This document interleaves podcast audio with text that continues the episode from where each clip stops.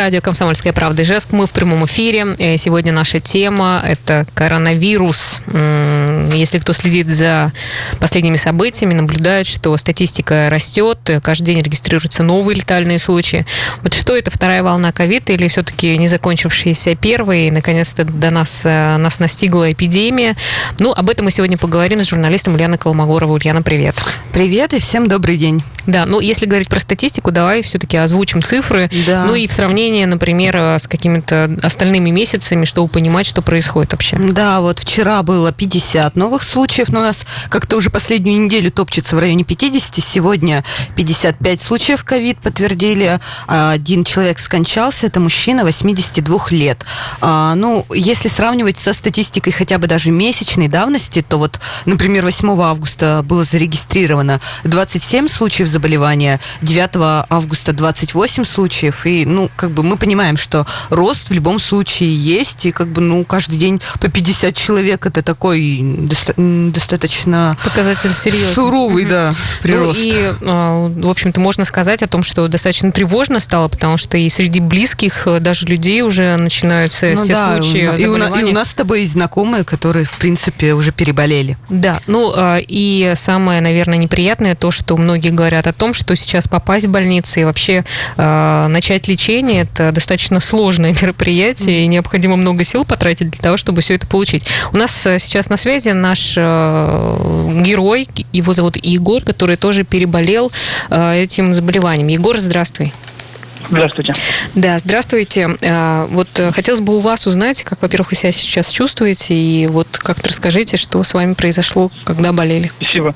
Спасибо, сейчас все хорошо уже, и да, то есть я в общем, как и произошла история моей болезни, да, то 26 э, числа, в общем, в понедельник я почувствовал себя плохо, 27 числа состояние еще ухудшилось, и я принял решение, что пойду в больницу, но прежде вызвал скорую. А, скорую я вызвал, получается, где-то в районе трех часов дня, и они ко мне приехали в 4 утра. То есть буквально фактически через 11 часов, там через 12. Они ко мне приехали и аргументировали тем, что очень много людей, очень много вызовов, и а бригад скорой помощи не так много. Вот. И, собственно, обследовали, посмотрели, сказали, идите в больницу, у вас ничего такого плохого нет, легкие чистые, все, можно просто спокойно идти на прием. Пошел на прием, сделали флюорографию, оказалась пневмония. А, мне сделали, дали направление, значит, в больницу, говорят, все, можете спокойно лечиться, едьте. Правда, возможно, говорит, мест нет. Мне врач говорит прямым текстом.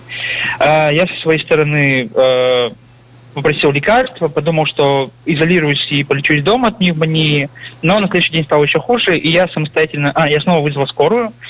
Скорая, значит, в течение 10 часов ко мне не приехала, я попросил друзей меня привезти.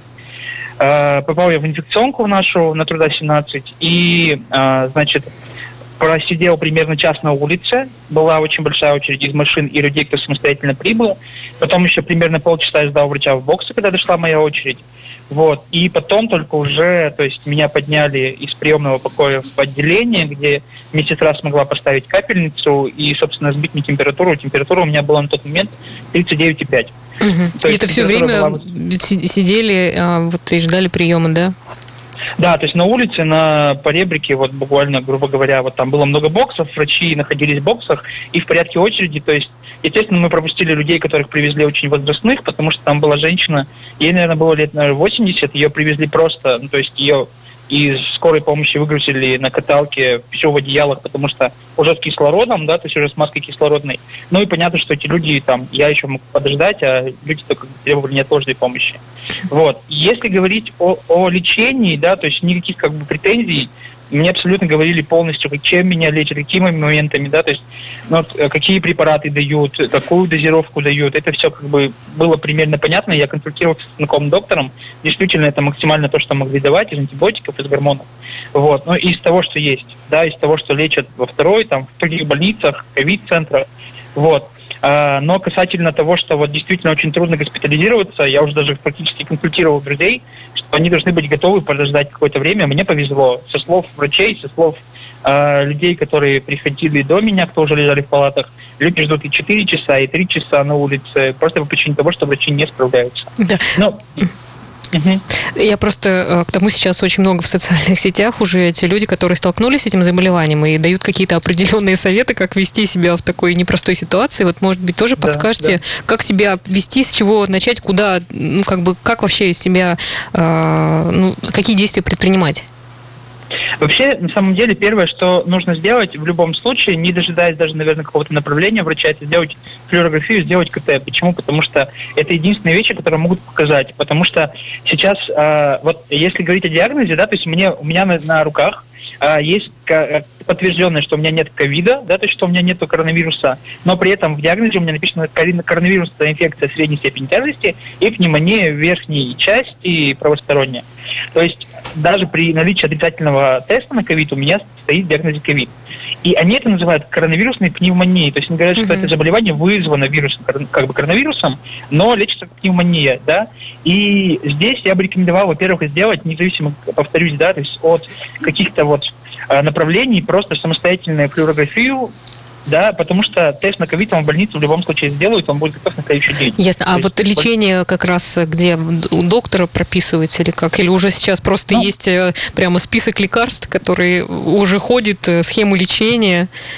Ну, я могу сказать только одно, что э, вот мне с моим состоянием, с температурой 39 и выше, э, те антибиотики, которые прописал врач изначально, да, таблетки, они, честно, не помогли. Uh-huh. Да, почему? Потому что, во-первых, э, состояние было сильное, и только вот гормон гормон, который мне давали, э, он помог мне, меня стабилизировать, что у меня на следующее утро температуры не было, и за весь период э, что я находился в больнице, да, в госпитализации, ни разу не поднялась температура, ни разу мне не понадобились таблетки, там, парацетамола или профена. Ясно. Да, сколько, есть, да, а, да, ну, у нас... Я, я неделю лечился, я неделю. лечился, угу. я, да, я в четверг э, в 11 часов э, приехал в больницу, и в пятницу в обед я уже вышел, но это из-за состояния. То есть при консультации с врачом он сказал, что я могу вас пустить, потому что у меня достаточно легкая была степень, то есть у меня не было кашля на четвертый день, температуры не было со второго дня, и как бы я себя очень хорошо чувствовал. Ясно. В среднем люди лежат 11-15 дней. Да. Ну, Один... есть... Единственное, что радует, наверное, то, что вы уже переболели, и, в общем-то, уже можно немножко выдохнуть по этому ну, поводу. Да. Спасибо, Егор. Наверное, да. да, спасибо, Егор. Мы спасибо услышали вам. вашу историю. Вот э, как раз вы сказали, э, наш герой сказал о том, что сейчас ставит э, коронавирусную пневмонию. У нас есть комментарий из Екатеринбурга, эксперт из Екатеринбурга, который как раз объяснил, как связана пневмония и ковид. Давайте мы послушаем этот комментарий. Часть случаев, которые лабораторно не подтверждены вот в период э, летний сейчас, это случаи внебольничной пневмонии и, вероятно, значительного числа случаев ОРВИ среди взрослого, особенно населения, э, в большей части это все-таки, ну, с большой вероятностью, случаи ковида. Только они не нашли своего лабораторного подтверждения – и в этом особенность протекания инфекции, особенность применения методов лабораторной диагностики, потому что основным методом является э, метод ПЦР, э, обнаружения РНК э, нового коронавируса. И здесь очень важно целый ряд моментов, то есть это срок, в который произошел сдача теста, срок от начала заболевания, от появления симптомов, это технология взятия мазка, вот все эти аспекты, они влияют на то, что в ряде случаев э, может быть получен ложно-отрицательный результат, то есть когда пациент является носителем коронавируса, э, но при этом с помощью лабораторного теста не подтверждается наличие вируса, и в этой ситуации даже при наличии клинической картины, имеющей большую схожесть с коронавирусом, мы не имеем лабораторного подтверждения таких случаев. Но у нас есть обратная статистика, так скажем, зеркальная. Мы э, проводим ведь еще одним методом обследования населения, в том числе и популяционное исследование. Это определение уровня антител, э, которые э, подтверждают факт встречи с коронавирусом в прошлом, то есть как минимум в течение трех недель позднее. И сейчас мы, очевидно, видим и в нашей стране, и во всех других странах, что очень большая разница между э, случаями подтвержденных с помощью метода ПЦР и последующим количеством людей, у которых выявляются положительные иммуноглобулины класса G. То есть эта разница может достигать 7-10-кратной разницы. И она свидетельствует о том, что внутри популяции распространение вируса более широкое. И, естественно, те цифры, которые мы официальной статистике видим как подтвержденные методом ПЦР, они не, не все случаи э, выявленных и лабораторно подтвержденных, так скажем, случаев ковида.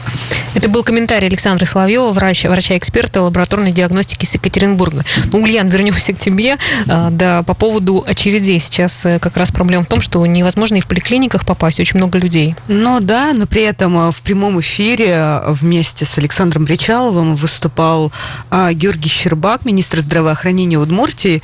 И, ну, если грубо говорить, а, виноваты люди сами. Ну, он сказал, что многие стали сейчас пристально следить за своим здоровьем, только появляются симптомы, сразу бегут в больницу. И тут, ну вот, тоже непонятно, с одной стороны, а что, раз у нас пандемия, да, и как бы что теперь человеку, отлеживаться дома? Ну, то есть мы слышим очень много таких историй. При этом а, в выходные, возможно, ты видела в Фейсбуке замминистра здравоохранения Никита Свирин написал, что у нас нет приказа сверху скрывать коронавирус, поэтому вот как бы, а, ну вот пневмония, мы все пневмонии подозреваем, что они коронавирусные. Я предлагаю тебе еще остаться, потому что у нас время сейчас будет перерыв. Мы продолжим тему эту, но в следующем блоке. Не переключайтесь. Продолжаем нашу тему. Э, я напомню, что мы говорим про коронавирус, э, про эпидемию. Ульяна Колмогорова у нас в студии. И вот как раз мы продолжаем разговор о том, как сейчас организована медицинская помощь, потому что было очень много жалоб о том, что сложно попасть и в больницу, и в поликлиниках много народу. Ну да, начали реагировать, естественно, на э, увеличение жалоб в соцсетях. И вот сегодня буквально на сайте правительства Удмуртской Республики появилась новость о том, что Георгий Щербак проверил поликлинику ГКБ номер 6 на, труда, на улице Труда в Ижевске. И, ну и, естественно, как у нас это часто бывает, все в порядке, что ведется прием первичных пациентов э, в, отдельно, с отдель, в отдельном блоке с отдельным входом, а, всю маршрутизацию улучшают, все стараются и еще привлекают в плюс а, студентов на подмогу, которые, ну, тоже, собственно, занимаются приемом. Понятное дело, что у нас обычно гладко на бумаге. Не знаю, насколько это повлияет вообще на ситуацию в целом. Посмотрим, опять же, на отзывы в соцсетях. Ну, может быть, действительно это как-то поможет. Э, ну, я думаю, что проще следить дальше за ситуацией в этом плане. Да. Ну, как ты считаешь, ужесточаться сейчас э, масочный, например, режим ведут вновь э, или... Ну, учитывая, что Александр Бричалов говорил в своем прямом эфире, что возможно, опять же, это все возможно, придется ужесточить запретить и снова обязать э, вести обязательный масочный режим, это я считаю, что да, ну, достаточно высокая вероятность. Будут ли исполнять, это уже другой вопрос. Я лично, вот честно вам скажу, купила маски, а, и сейчас в магазин хожу в маске, потому что понимаю, вот сейчас самое то время, когда нужно прям очень серьезно о себе позаботиться. Поэтому ну, призываю, это... мне кажется, ну вот Правда, ну, сейчас не та ситуация, чтобы быть Ну, это да, это личный выбор каждого. У кого есть возможность, э, конечно, лучше оставаться дома. И... Даже хочу сказать, что наш редактор э, Ксения Вахрушева вот сидит в перчатках и в маске, вот все Потому что Ксения полагается. добропорядочный гражданин, да, и беспокоится за здоровье нас в том числе. Да, поэтому обязательно, ну, как-то позаботьтесь о себе сами. Спасибо большое, Ульяна. Э, будем следить, как дальше развива... будет развиваться события, но еще раз берегите себя. Продолжаем тему кто-то может сегодня